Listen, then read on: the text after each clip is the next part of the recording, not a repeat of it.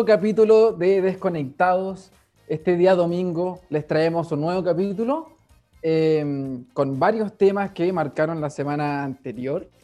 Si están ahí, si están escuchándonos mientras estudian, si están escuchándonos mientras lavan los platos, si están escuchando mientras están trotando, mientras están andando en bicicleta, mientras están haciendo cualquier cosa en su vida cotidiana, muchísimas gracias por preferirnos escuchar a nosotros por conversar de política, por reflexionar y analizar con nosotros lo que marca la semana en la política. Gracias por dejarnos aterrizar la política a ustedes y que, nos, que la expliquemos un poquito mejor, a ver si podemos entender mejor en nuestras generaciones qué están haciendo estas compadres y estas comadres en la cúpula del poder. Mati. Em, qué creativa tu introducción, qué bonita, casi, casi, casi me pongo a llorar. Em, bueno, espero que todos, todos y todas los que nos están escuchando estén muy bien. Eh, el día de hoy tenemos varios temas interesantes desde la República Independiente del Chile Libre, de las Condes Betacura de Arnechea, que está planteando el gran Hermógenes Pérez de Arce, un, patriota inigualable, eh, o una persona muy interesante de analizar, pero que a mi parecer no debería ni ocupar ningún cargo político. ¿Qué no? ¿Qué más vamos a hablar hoy día? Señora Matilde, te agradezco ese pase fabuloso desde el estudio. De nada lo agradezco. Tenemos noticias espectaculares, como decía Mati, con ese eh, patriota empedernido, que patriota la verdad no tiene nada, si quiere vivir el país y las comunas del país. Así que, como dijo Domingo, tenemos buenas noticias, tenemos muchas ganas de, comenzar un nuevo capítulo y los dejo otra vez con la tonca. Dale, tonca. Muchísimas gracias, Amaro. Hoy día también vamos a hablar no solamente del 10% y de esta cosa del 10% que está y la propuesta del 10% del gobierno que nos trae que no, sino también al final vamos a hablar de este proyecto de quórum que marcó la semana también, quien em, sacó varias cuñas en la semana, no solamente del gobierno, sino que también la izquierda, quizás más de centro izquierda, se pronunció ante este proyecto de reforma constitucional que va a afectar a la convención de constituyentes que presentó el Partido Comunista eh, y la diputada que todos conocemos por distintos tributos, la Camila Vallejo. Esto y más hoy día en este gran capítulo de Desconectados.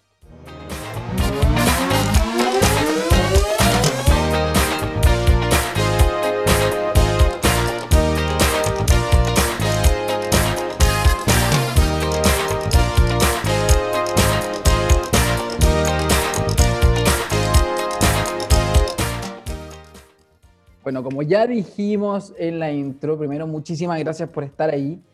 Mati, nuestro gran panelista Matilde, nos trae este tema, este primer tema, nos trae los datos. Mati, a ver, ¿qué nos puedes contar de este primer tema que tenemos hoy día, hoy día, hoy día, hoy día?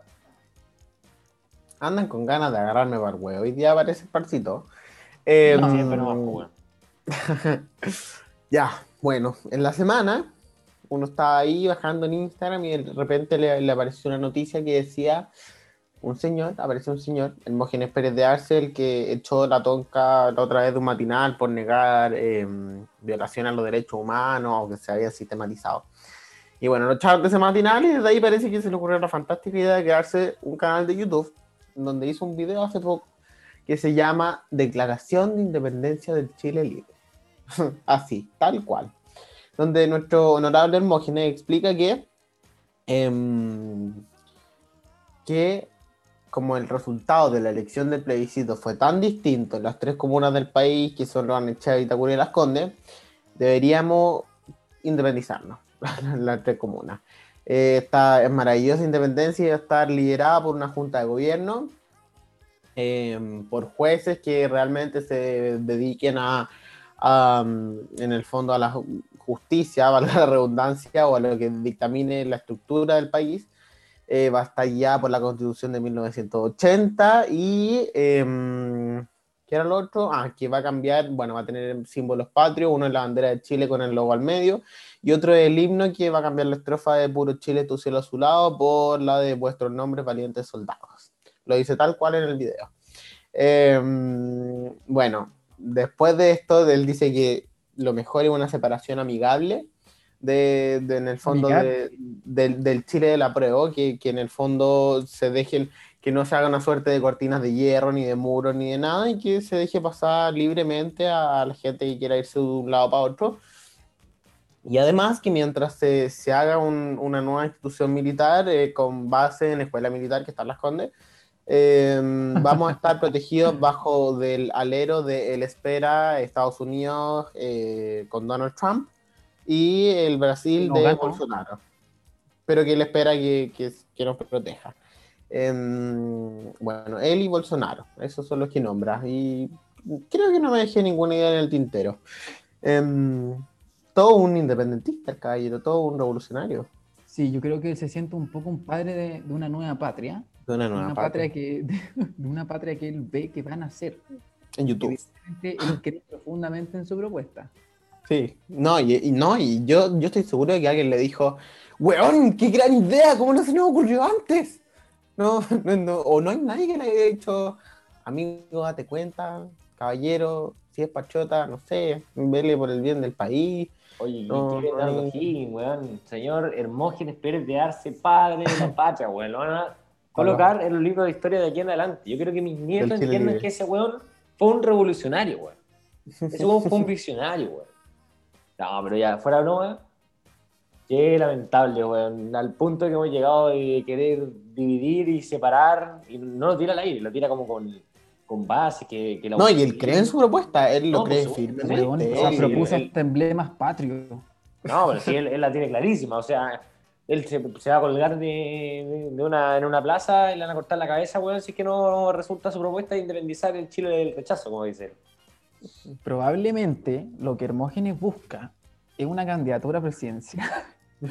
Solamente que como él ve que no ganaría en un Chile como el de hoy día, quizás gane en un Chile del distrito 11. Entonces, probablemente él quiere ser presidente y dice, bueno, quiero ser presidente, pero quiero ser presidente, me da lo mismo de quién y de dónde. Claro, con tal de ser presidente, mira, podemos negociarlo. No, y, y tiene varios comenta- comentarios el video en YouTube y, um, y da risa porque hay gente que le contesta, bien, don Hermógenes, más gente como usted en la política, eh, qué gran idea, un patriota de verdad, un patriota, weón, me estáis weando, un patriota el que ama a su país, no el que lo quiere dividir. Oye, y O sea, aquí- dijo algo, ¿no? Eh, no sé, creo que es que no, no va a caer en eso, Caspo, weón. No, pero si que quizás lo va a nombrar ministro de Interior de la nueva República del Rechazo, no sé.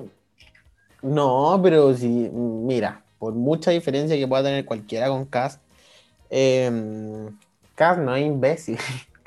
Primero, no, no dividiría el país, y segundo, no se mojaría con una estupidez así. sí, esa, esa estupidez la pueden apoyar las mil personas que le dieron me gusta al video. Sí, hay que decir ¿estás tú, desconectados, no, no está diciendo desconectados de que Hermógenes sea imbécil, ¿cierto, Matías? No, para nada. Eh, cada uno es libre de querer independizar el país que quiera. Pero cada uno es libre, yo, yo creo en la libertad, cada uno es libre de pensar lo que quiera. Bajo mis términos, esa no es una idea muy cuerda de una persona con, con lo esto. Mira, don, don Caballero Hermógenes no es alguien tonto, es alguien con estudios, es alguien con experiencia, es alguien que fue, creo que fue, ocupó un cargo político eh, del Partido Nacional antes de la dictadura. Eh, alguien con experiencia política, es alguien con estudios. Para nada es alguien estúpido, pero, pero la idea que está proponiendo, yo creo que sinceramente no tiene el objetivo que está detrás. No, hay otro objetivo por ahí que no, no sé cuál es, no, no me siento Pero- capaz de pero- analizar. ¿Tú, ¿Tú pensáis que él puede tener alguna futura candidatura presidencial? A lo mejor o algo constituyente. O sea, lo digo porque ya estamos en, en víspera de lo que serán los, los candidatos No, presidenciales, digamos, primarias. No, presidencial ninguna posibilidad, pero a lo mejor No, se tira no, constituyente. Estoy comentando, diputado. porque a, a O propósito, hoy día, hoy día vi, vi varias encuestas en redes sociales y me llamó harto la atención una que mostraba a Daniel Jaude versus Sebastián Sichel en segunda vuelta. Y A mí igual me llama la atención. igual ahí es lo que hablamos en el podcast pasado, creo, que parece que lo comenté yo, no me acuerdo, eh, sobre el tema de los independientes. Cómo van tomando fuerza y cómo, qué significa para la población que un independiente eh, comience a tomar, a ganar terreno y a, Es que, ¿sabéis y a generar ruido dentro de la política chilena. No sé qué tiene. Yo creo que es más que un independiente. Yo creo que en el fondo la gente asocia independiente con alguien lejano a la política y, y, no como una persona común. Sebastián Sichel eh, es una persona más que un político, ¿cachai? Por su historia, por todo lo que ha demostrado. En el fondo tiene algo detrás que lo hace actuar como actúa, ¿cachai? Tiene una historia, tiene, tiene un pasado que, que, que muchos pudimos conocer y mm, con una entrevista que dio hace harto, pero la gente cuando dice independiente piensa en el ciudadano común, muchas veces un independiente no es el ciudadano común, entonces hay que tener cuidado con confundir esos términos, ¿cachai? Yo creo que lo que llama de Fichel es el ser un ciudadano común antes que un político o, de tener cualquier experiencia en algún, no sé, en alguna maniobra política que haya sido muy turbia, eh, más que su independencia de cualquier tipo de partido o, eh, más allá de que no firme por ninguno, yo creo que es eso lo que hace especial a, a Sichel. Oye, ojo que la encuesta que, está, ustedes están señalando salió en el Mercurio eh, sábado. Em, y, lo, recalca Tomás Fuentes. No sé si vieron un tuit de Tomás Fuentes que dice, voy a citarlo, dice, ojo Chile, vamos, Sebastián Sichel sin campaña y sin partido político le gana a Daniel Jadwe en segunda vuelta. Eso calculando un poco las cifras. En primarias del sector, es decir, de la centro derecha y derecha, alcanza a Lavín Joaquín y se acerca a Evelyn Matei. Evidentemente, si Lavín Joaquín y Evelyn Matei tú fusionáis esas cifras, le vuelan la raja a Sichel, pero es un poco lo que señala Fuente. Sabemos desde que Fuente es uno de los que eh, está impulsando la candidatura, o más bien, más bien decir, Tomás Fuente uno de los parlamentarios de Renovación Nacional que está impulsando de que Sebastián Sichel sea también apoyado em, como independiente, pero apoyado por Renovación Nacional. Pero ojo que no sé si esas cifras, como decir tú, de Lavín con la de Matei, no sé si estén dispuestas a fusionarse, porque se ha demostrado que tanto Lavín como la Evelyn Matei ambos buscan una candidatura presidencial, porque no sé qué onda que desde el estadio social eh, todos los viejos actores políticos como que empezaron a volver a las pistas y a la alta al alto nivel de competencia, que le digo yo, porque obviamente que una alcaldía, una presidencial, hay un abismo de distancia. Y eh, todas las figuras políticas de la UDI han demostrado más diferencias que, más diferencias que similitudes, bien digo. Tanto Lavín, como Matei, como Víctor Pérez, no sé por decirte el nombre del ministro, como Longueira, como... ¿Cachai? Entonces, siento que esa, esa tal, Chile vamos está tan fraccionado, no solo la UDI, Renovación Nacional, Evópoli, que está en algunos apruebo, rechazo, otro indeciso. Está tan fraccionado que, creo, que... yo creo que el voto es difícil. Perdón por interrumpirte, pero hay una reflexión importante, que el voto es difícil, de que independiente de que las figuras se fusionen, no significa que se fusionen el electorado de esas de esa figuras. Em, la Evelyn Matei le puede entregar su apoyo a, no sé, Lavín, pero no significa que todo el electorado que pueda votar o que esté dispuesto a votar por la Evelyn Matei vaya a votar por Lavín, independiente si al final de cuentas la Evelyn le entrega el apoyo, porque si los dos son candidatos, si los dos son candidatos de la UDI, eventualmente uno le va a dar el apoyo al otro porque uno va a tener que salir de candidato oficial de la UDI. Nos debíamos bien del tema, pero mm, yo no me quiero quedar con una reflexión sin darla, digamos, en cuanto a las declaraciones de Hermógenes con, de con H. Em, no, de Hermógenes, de este, de este don, don Hermógenes. Em, yo creo que es muy grave en el sentido de que yo siento de que es muy, me pongo serio, pero es muy importante no promover esta división entre el pueblo y la élite política. O élite, en verdad no política, élite social entera es muy grave promover ese tipo de discursos porque terminan en países mucho más divididos. Ya estamos viviendo una desafección social en donde la, donde la sociedad se fragmenta y está fragmentada por, como por, por facción. Eh, yo creo que es muy grave porque lo, lo, que tenemos que hacer es que luego del plebiscito empezar a encauzar todo de forma institucional, recobrar la confianza. Obviamente las instituciones tienen que poner de su parte, pero nosotros como, como sociedad que estamos por lo menos nosotros tres somos hueones que estamos dispuestos y que en realidad nos preocupa esto de que se recupere todo de mejor forma posible, respetando la institucionalidad, eh, que la democracia empiece a funcionar de buena forma eh, nuevamente y bueno, también de refrescar un poco la política de que vuelva a haber política de calidad. Y eso, eh, lo, lo que está proponiendo este señor, va en contra de eso. O sea, al final es justamente lo que decía un poco Mati. Yo creo que un patriota es alguien que quiere a su país tal y como es y que, que impulsa a su país para ser mejor. No busca dividir un país porque al final lo que está diciendo él es como, perfecto, que se vaya esa gente para allá y otra gente para... No, la misión que tenemos acá es buscar un proyecto común entre todos los chilenos y las chilenas, un proyecto común, no que el hueón de las Condes tenga un proyecto de país diferente al que tenga en la Pintana, que todos vuelvan. Por eso hoy día también hay poco orgullo por la nación. Em, y eso es lo que yo necesitaba decir. Va en contra de toda la pega que tenemos que hacer, de recobrar la confianza en las instituciones y en la democracia, los discursos de división, cuando en realidad lo que tenemos que buscar es volver a ser un solo Chile. Kenito. Dígame. Eh, ¿Cuál es el. A menos que alguien. Al menos que alguien. A menos que alguien quiera, quiera recalcar o el tema de Siche, lo de las candidaturas o de este tema, que no también no, no, sí, es verdad, Matías. Matías me dice que Bopoli tu comentario. Quiero decirlo públicamente porque en Evopoli de repente dicen un solo Chile, pero aquí no hay que monopolizar. No, no, de repente, cada vez que tiene un espacio, un solo Chile, un solo Chile, un solo bueno, Chile. Pero aquí no hay que, monopolizar, no hay que monopolizar las buenas, las buenas causas, hay que tomarlas. Qué bonito. Eh, Oye, no. emotivo hoy día. Sí. Sí, Monopolio, mira. Eh, lo conversábamos en el capítulo anterior, el tema del segundo retiro del 10%, para, por la necesidad de la gente de, cambiar la tele de la casa, o sea, de, de, salir adelante con la pandemia. Y eh, se está votando en el Congreso el proyecto del segundo retiro del 10% con las indicaciones que comentábamos en el podcast en el capítulo pasado. Sin embargo, ahora en paralelo se añadió una propuesta del gobierno de un propio retiro del 10%, que se va a votar, ojo, y recalco, en paralelo. Esta semana ambas, ambas, eh, ambos proyectos de ley, digamos, de reforma constitucional van a estar en paralelo impulsándose en el Congreso. El proyecto que impulsa el gobierno contempla el retiro de montos que van desde las 35 UF hasta las 100 UF, es decir, del millón a los 2.8 millones de pesos aproximadamente. La propuesta, además, plantea la idea de entregar el dinero en dos cuotas. Ojo, está la del gobierno.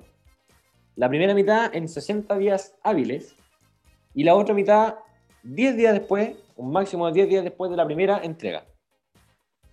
Ya, eh, lo otro. El proyecto de la diputada Giles eh, era con un, los, que, quisieran podían reintegrar esos fondos a pensiones eh, voluntariamente lo del gobierno es obligatorio. Se plantea que el retiro debe ser reintegrado de forma obligatoria mediante cotizaciones adicionales. O sea que en el fondo va a ser una, una, plata que se debe encargar eh, de pagar el empleador, porque como las cotizaciones las paga el empleador, los que no tengan pega, no pagan, simplemente. Ya, lo otro. ¿Quiénes van a estar impedidos de retirar el dinero? Eh, la limitante, por ejemplo, el caso de quienes hayan cotizado sobre las 100 UF durante el último mes, es decir, el máximo eh, a retirar en este proyecto, que serían 2.8 millones de pesos, todos los que hayan ganado 2.8 millones de pesos o más en el último mes no pueden sacar su 10% de la AFP. Y además eh, van a prohibir que la saquen autoridades eh, sujetas al artículo 38 de la Constitución, que se traduce principalmente a ministros, parlamentarios y el presidente de la República, para que no se preste para el huevo la huevo. Eso sería, a rasgos generales, el la respuesta en realidad del, gobierno. Y además un, par de datos para que, para que los tengan en cuenta. 9.2 millones de afiliados podrían girar fondos de AFP y 2.2 millones los sacarían en su totalidad. Eso para que lo tengan en cuenta también. ¿Qué opinan, querido Contertulio? Tengo una duda. ¿Son excluyentes porque se van a, se van a tramitar se van a tramitar en paralelo? ¿Es uno o es el otro? Sí, por supuesto. Ya, que me, me confundiste quería contar Tulio. Em, mira, me carga, me carga todo, me, disgusta todo.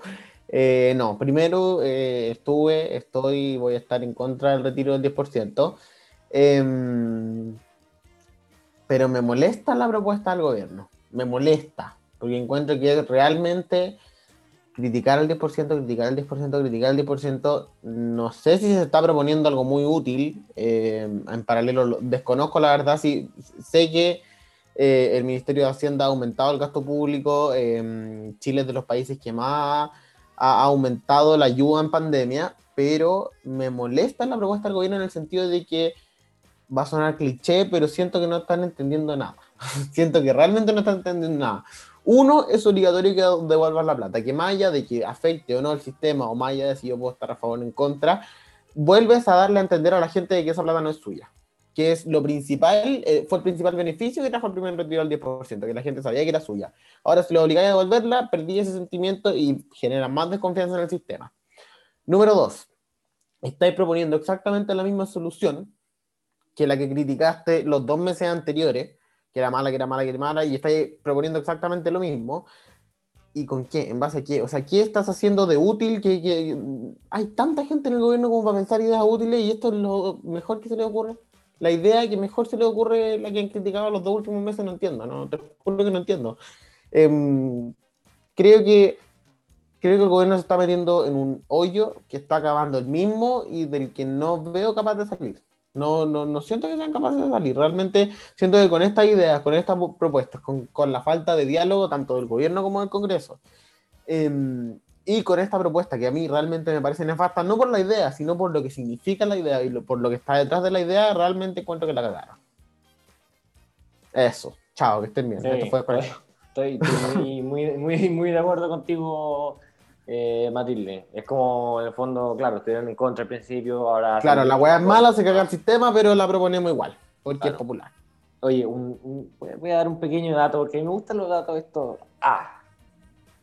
Para que ustedes sepan cuánto gasta el gobierno de Chile, cuánto gasta, no sé cuánto, estas son cifras de antes de estallido social, pandemia, toda la vaina, o sea, cuando, cuando estábamos bien para algunos, mal para otros, bien para Hermógenes, mal para Jadwe. Eh, el 2.8 del gasto social del Estado de Chile va destinado a pensiones. 2.8%. ¿Saben cuánto gasta Argentina, por ejemplo, en pensiones?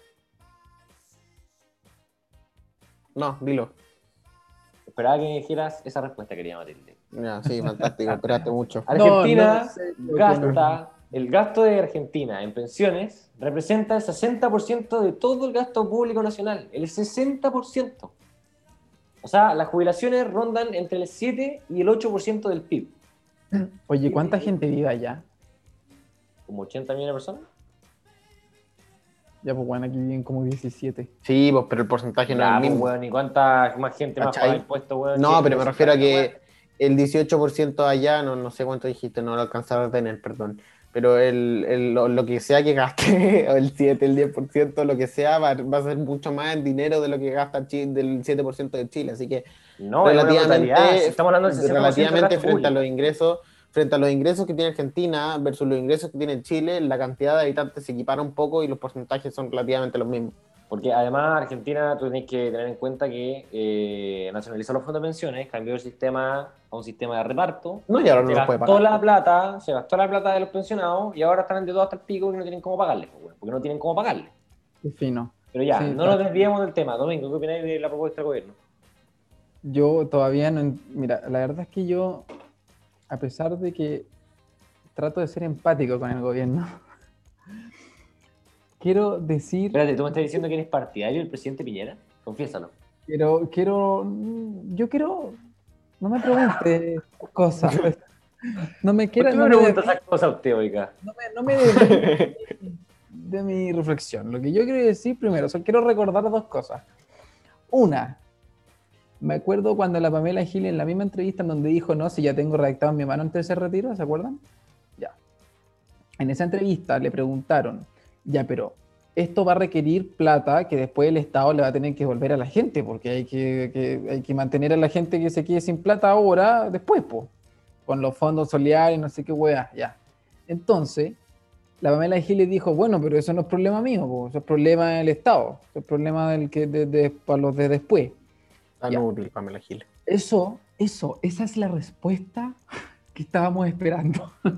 Oye, no sé si la Pamela Giles fue a clase de historia, pero el Estado tiene tres poderes y uno de esos, tres poderes participa ella. O sea, ella también es parte del Estado. No sé si es- Es- es que eso, es, eso es lo que quiero decir, de que tenemos una parlamentaria como la diputada Gile, abuela, que es una persona que ser no parlamentaria no comprende ni dimensiona lo que es ella, el cargo histórico y trascendental a nivel estatal a nivel de la vida de las personas y a nivel institucional, del espíritu de la institución y de la relevancia y trascendencia que tiene el que las instituciones estén sanas, que se cuiden, que no tengan fracturas y que la política esté a la altura para que eso no suceda.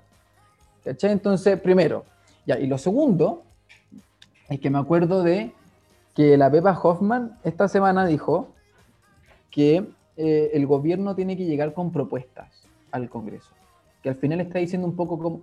Lo que yo siento es que la Pepa Hoffman dice, puta, bueno, puta, no reclamen de que la mitad de nuestros parlamentarios, ella, la Pepa Hoffman votó en contra del segundo retiro, no reclamen de que nuestros parlamentarios de derecha del gobierno votan a favor de esto porque ni el ministro Briones ni el gobierno está presentando una alternativa. ¿Cachai? Duro para el ministro Briones que le diga a todos sus parlamentarios y a todo su gobierno que la medida es mala, que ojalá la voten en contra, y puta, no sé, voy a tirar una cifra al aire, y la mitad de los parlamentarios de su propio gobierno la votan a favor. O más. Es como la web. ¿Cachai? Es como las weas para un ministro de Hacienda. po. No, pero es que, que ¿sabes qué pasa? Salen ciertas especulaciones de que el próximo cambio de gabinete él va a salir. Yo creo que no debería salir. Yo creo que es propio de un ministro de Hacienda esta problemática. Además, estamos viviendo tiempos difíciles con un gasto fiscal alto y que por lo tanto también hay una gran deuda, no solamente por la pandemia, sino por el, desde el estallido social. Eh, eh, obviamente tenemos un Congreso polarizado. Ejemplo de eso, o sea, no solo polarizado, muy ideologizado quizás, pero la verdad es que muy irresponsable. Y eso es el ejemplo de la diputada Giles, por ejemplo. No va a ser fácil para el ministro de Hacienda. Yo creo que no debería salir. Hay gente que, o, digamos, opinólogos y analistas políticos que dicen de que va a salir. Yo creo que no, debería salir. Sí, es que, mira, ¿sabes lo que pasa con Briones? Yo creo que un, un buen ministro de Hacienda y un gran eh, economista. Es uno de los puntos altos del gobierno, sin duda. Sin embargo, ¿qué pasa? Que él es muy, muy numerito, le digo yo. Él es muy cuadrado. Tiene poca quizá conexión eh, con el Chile real, entre muchas comillas. Ahora, es una cuestión propia de los ministros de Hacienda. No me con esa cara. Es una cuestión propia de los ministros de Hacienda, está bien, está perfecto. Pero quizás Chile necesita un líder. Chile necesita un líder, como dice Arte. No, Chile necesita de pronto mayor conexión del gobierno, porque si no son capaces de llegar con respuesta, porque, a ver, a ver, el retiro del 10% de la AFP, sea el primero, el segundo, el tercero, el cuarto, el quinto, el que sea, es malo para los chilenos. Es malo para los chilenos, por si te voy a pensar, en cuanto a economía eh, global del país se refiere, es pero extraordinario, pues, bueno, porque la gente gasta más. O sea, si lo ponía a calcular fríamente, para el país es bueno, para los trabajadores día, es muy malo. Pero, pero es, pero Entonces- hoy día es bueno para el flujo Ya. económico, lo entiendo. Pero Ya. después va a ser malo porque va a por requerir te gasto fiscal. Es que por eso te digo, pero para un ministro de Hacienda esa weá es poner la espada contra la pared. pues. Si estás hablando de que a la gente va a tener mal, pero la economía de Chile va a andar bien, chucha. O sea, bien. Ya, en contra, listo. Y- ya, ¿Y qué, qué tenéis para proponer? No, la misma weá que. No, pues weón. ¿Cachai? ¿Cachai? Sí, sí te comprendo. Yo quiero saber, yo ¿sabéis lo que no entiendo todavía en verdad? ¿Cuál es, cuál es- yo sé que lo dijiste, pero lo dijiste en datos que no comprendo. ¿Cuál es en verdad la diferencia entre la medida de la diputada Giles y la, y la medida de, del gobierno? Además de que, no sé, el gobierno puso indicaciones sobre el límite de... ¿Qué? qué? Bueno, por favor, explícale un número básico. No, a ver, lo expliqué. Lo que pasa es que tú estás viendo el teléfono, no sé. No, te juro que estaba poniendo, estaba poniendo atención, pero Ya, mira, la propuesta del Eh, gobierno eh, respecto a la de la diputada Giles es distinta en qué? En las limitancias que tiene. ¿En qué sentido? Porcentaje de la gente que lo va a sacar es menor, porque no pueden sacarlo gente que gane, que haya ganado el mes pasado más de 2.8 millones. No pueden retirar más de 2.8 millones. La de diputada Giles es hasta 4.3 millones. La diputada Giles lo propone pagar en una cuota, el gobierno en dos cuotas de 60 días y después la segunda cuota 10 días posteriores a los 60 días hábiles, que va a ser la primera cuota. Esas son las grandes diferencias.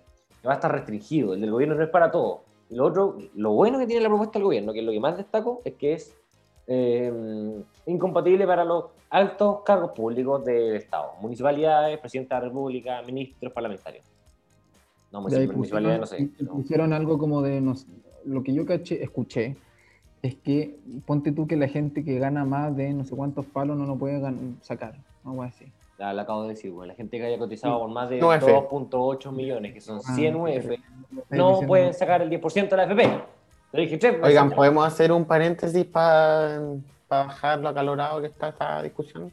No, que me, me están hablando un... un me, da me dio mucha risa lo que pasó recién, por eso hago énfasis que Sí, dale. parece que eh, hoy día en la tarde hay un, un banderazo por uno de los candidatos que está yendo a las primarias.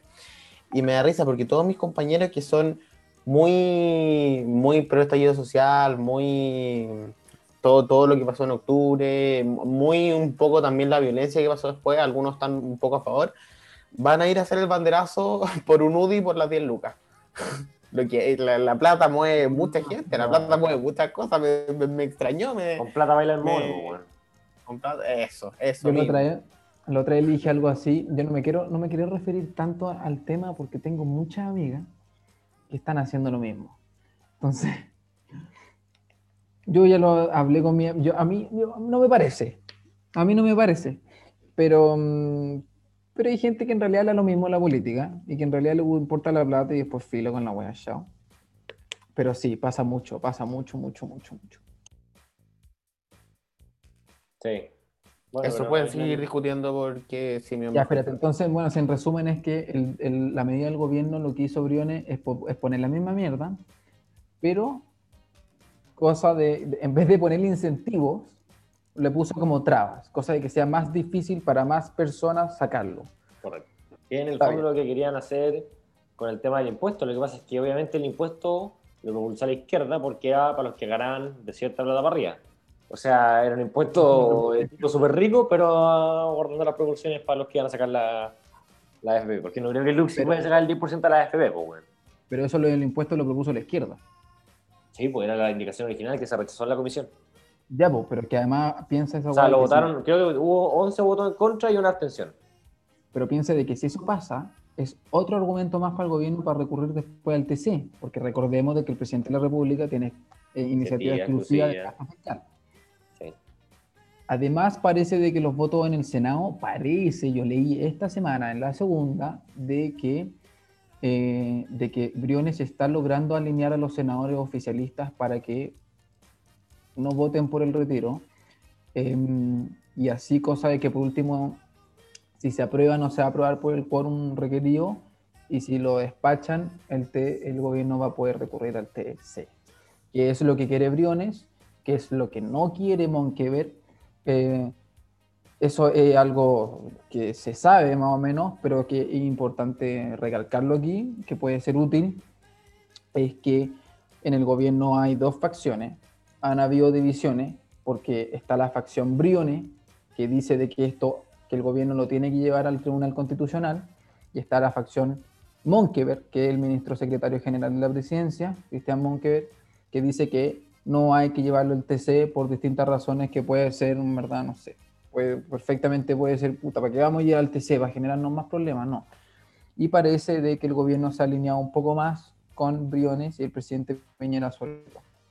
En- otro de los temas que le tenemos hoy día es que es de lo que le dijimos un poco en el intro, de este proyecto eh, de reforma constitucional que presentó la Camila, la diputada honorable Camila Vallejo del Partido Comunista, un proyecto de ley eh, que permite que la convención pueda modificar las normas de quórum.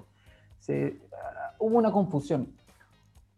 Hubo una confusión, hubo una confusión porque, mm, porque había gente de que pensaba al tiro de que la propuesta era para que las normas de quórum fueran al tiro eh, de simple mayoría. La mayoría simple, un quórum de mayoría simple es 50% más 1. Eh, lo que propone el proyecto del PC es que permite que la convención pueda modificar las normas de quórum. Por lo tanto, que en la convención se elijan y ellos decidan cuáles van a ser sus normas de quórum, cuánto va a ser su quórum, si va a ser por tres quintos, si se van a aprobar las normas, o si se van a aprobar por, un, por dos tercios, o si se va a apoyar por mayoría simple, que sería 50 más 1. Y eso, además, el proyecto dice de que eso los convencionales lo van a poder modificar por una votación de mayoría simple. Es decir, de que el 50 más 1 va a poder modificar las normas de quórum. Cuando las normas de quórum tienen quórums elevados. Eso es lo que propone el proyecto eh, de la Camila Vallejo.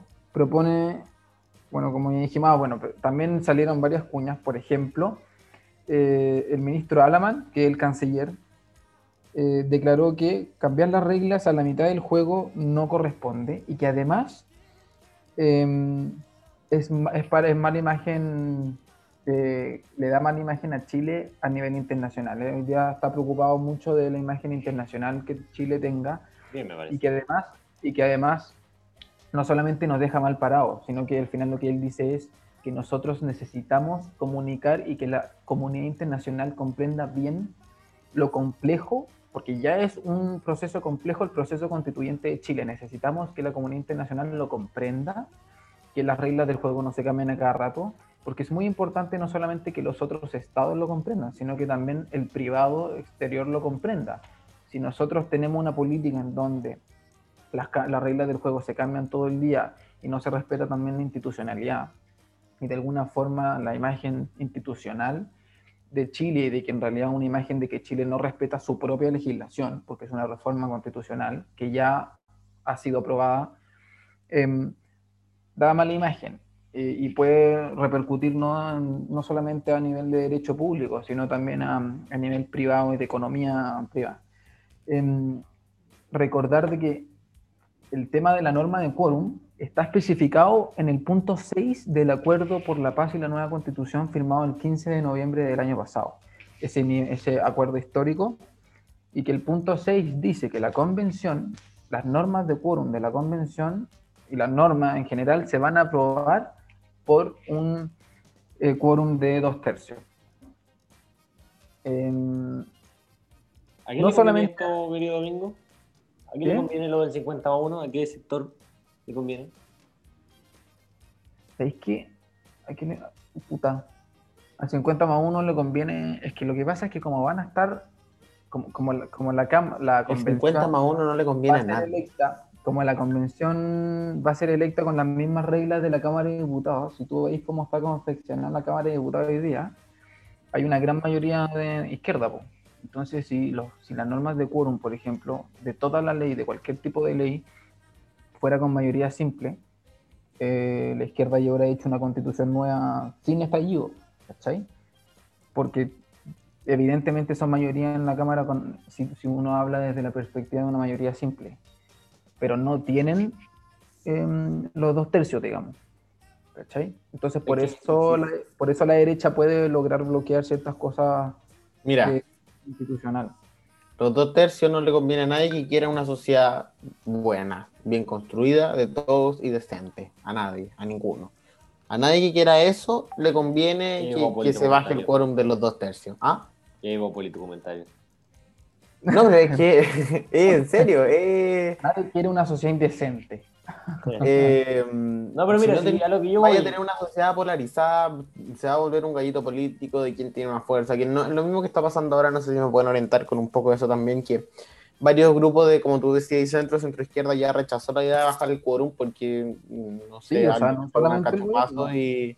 No, no solamente el gobierno, la centro izquierda, el centro, el centro político, entre comillas, la DC, Em, también rechazó la idea, pero yo no entiendo esta idea de que, tenían algunos parlamentarios de la UDI y que pusieran el proyecto en la mesa igual para rechazarlo. No, si ya se sabe que no se va a poner porque se va a rechazar, no, entiendo cuál es la idea de seguir perdiendo el tiempo. Lo mismo, es ganar un gallito político, se gana algo, ¿qué, ¿qué, pasa? Claro, pero es que mira, más que eso, el tema del 50 más 1, va a pasar lo mismo que, como decía Domingo, el, tema de la Cámara. El presidente de la Cámara es un diputado de RN y la mayoría la tiene la izquierda y una mayoría que, que legisla, que tiene va, que gana todo lo que se propone. Una mayoría que gobierna muchas veces. Exactamente. ¿Y quién, qué partido específicamente define cuando hay 50 más 1? El que representa más al centro, que hoy en día es la democracia cristiana. Y así de simple. Entonces la convención va a pasar la misma weá, pues weón. La mismo, lo mismo. ¿Qué pasa? 50 más 1, la izquierda vota no, la derecha vota sí, la democracia cristiana Ah, vamos, vamos allá. Reunión. ¿Qué Bueno, pero vale, Ya. vale decir de que los primeros que salieron a criticar la propuesta, bueno, parte del gobierno, fue, la, fue gente de la democracia cristiana. El presidente de la democracia cristiana, que fue Chaín, dijo que, eh, de hecho lo tengo acá, dijo que primero clasificó a la propuesta como inaceptable y dijo que busca cambiar las reglas del juego con una lógica chavista. Es bien, bien duro siendo propio de la oposición. Matías Walker, que, es el que también es DC eh, y es el presidente de la Comisión de Constitución de la Cámara de Diputados, manifestó el rechazo del proyecto debido a que iba en contra de lo que los chilenos votaron por mayoría el 25 de octubre, que al final lo que se votó en el plebiscito fueron justamente, fue justamente los puntos del acuerdo del 15 de noviembre, y entre eso es las normas de quórum eh, que ya están especificadas. Eh, vale decir de que la propuesta fue, obviamente fue publicada y fue promovida por la diputada Camila Vallejo, pero también fue firmada por Camila Rojas, que es de Comunes, Pamela Giles, la abuela del Partido Humanista, Alejandra Sepúlveda, que es de la Federación Regionalista Verde, Cristina Girardi del PPD, y también es importante señalar de que lo había firmado la diputada Maya Fernández del Partido Socialista, pero cuando empezó a quedar toda esta cagadita, retiró su firma y dejó de patrocinar el proyecto. Además, el presidente de la Comisión de Constitución, que ya nombré, Matías Walker, dijo que como ya, había declarado su, rechazo a la propuesta, dijo de que no iba también acorde con el acuerdo que se había llegado y dijo de que no lo iba a poner en tabla para votarlo en la Comisión de Constitución. O sea, no tuvo mucha larga vida el proyecto, pero sí es una gran señal de que hay una parte, una facción política que no le importa ni siquiera respetar las reglas del juego y que hoy día vivimos en un momento político en Chile en donde se está perdiendo hasta el principio de la buena fe.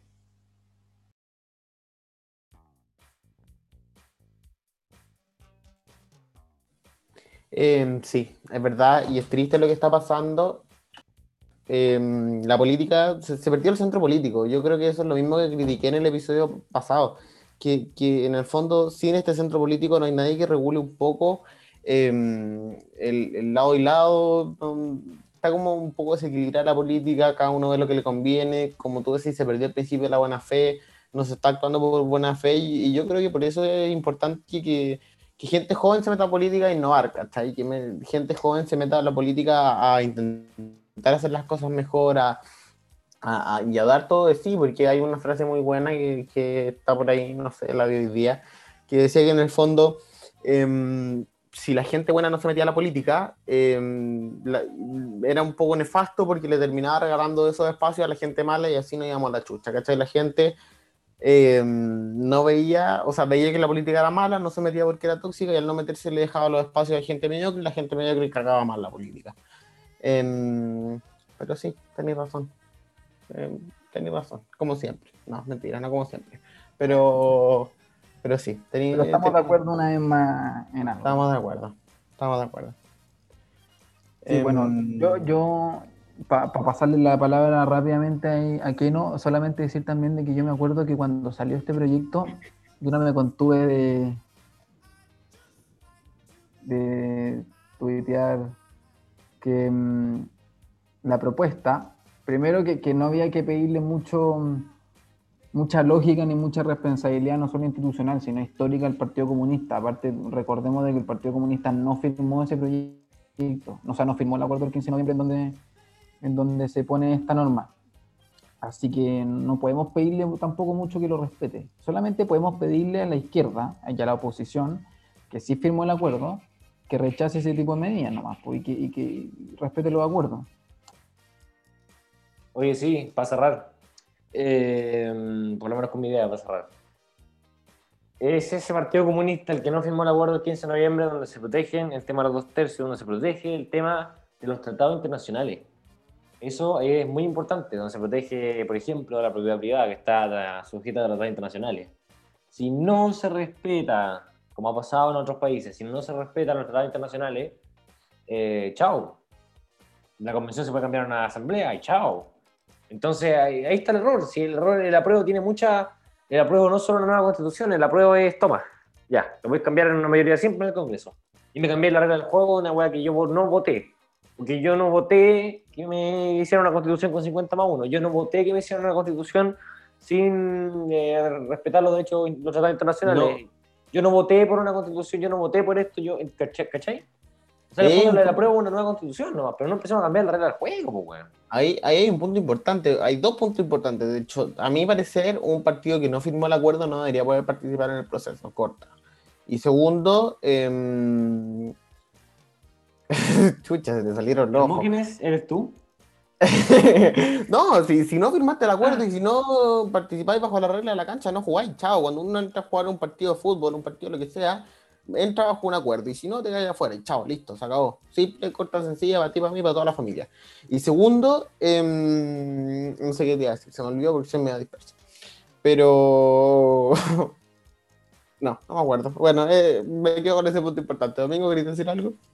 Yo, a mí me gustaría, como ya para ir cerrando también, que no ya hizo su última reflexión, em, para hacer una última reflexión en realidad, más allá de redundar en lo que ya conversamos, es que, mm, es que a mí me importa también la declaración de Fauch Chain, que, insisto, el presidente de la democracia cristiana y de, y de, cómo actuó la democracia cristiana, no solamente él, sino algunos de la centroizquierda.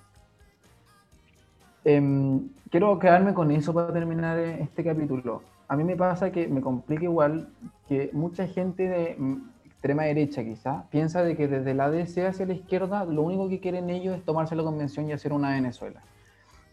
Y a pesar de que uno puede, uno puede compartir cierto, ciertas ideas con distintos sectores, la declaración de FUAD y los actos de la DC y de la centro izquierda frente a este proyecto se alinearon en que era contra las reglas del juego, contra un millón de cosas que ya conversamos, eso da cierta esperanza y da cierta certeza de que la izquierda también se está tomando en serio esto y de que la extrema derecha lo comprenda y que también con otro acto entienda la derecha o lo, ideologizado de, perdón, lo ideologizado quizás como la ACES o la CONES de izquierda de que la derecha también quiere lo mejor para su país. En que de esa forma vayamos moderando el debate. Por eso es muy importante también la declaración de FUAD en donde dice que eso tiene lógica chavista. Nos está diciendo de que ellos también quieren hacer una política responsable y un país responsable, con las diferencias que hay, pero aquí todos queremos colaborar, sobre todo los que están cerca del centro y los que de verdad buscan moderar el debate. No sé si lo han demostrado mucho, pero mm, bueno, oye, no, y lo otro es que a mí me da mucha risa como último punto, que la gente que, que dice, no, yo no voté por los dos tercios weón, es como un programa, es decir, no, yo voté por Piñera no porque quisiera elegir sano, weón. es, ridículo, es, bueno, está fuera de todo estudio y de todo, de todo análisis previo. Bueno, lo dejamos con esas reflexiones, esperamos haber hecho un gran capítulo eh, sexto de Desconectado. Muchísimas gracias nuevamente por estar ahí, recuerden seguirnos en Twitter y también en Instagram. Eh, nuevamente, le mandamos un abrazo, gran semana, espero Esperamos que tengan una gran semana. Y bueno, eso, muchísimas gracias por estar ahí. Esto fue Desconectados.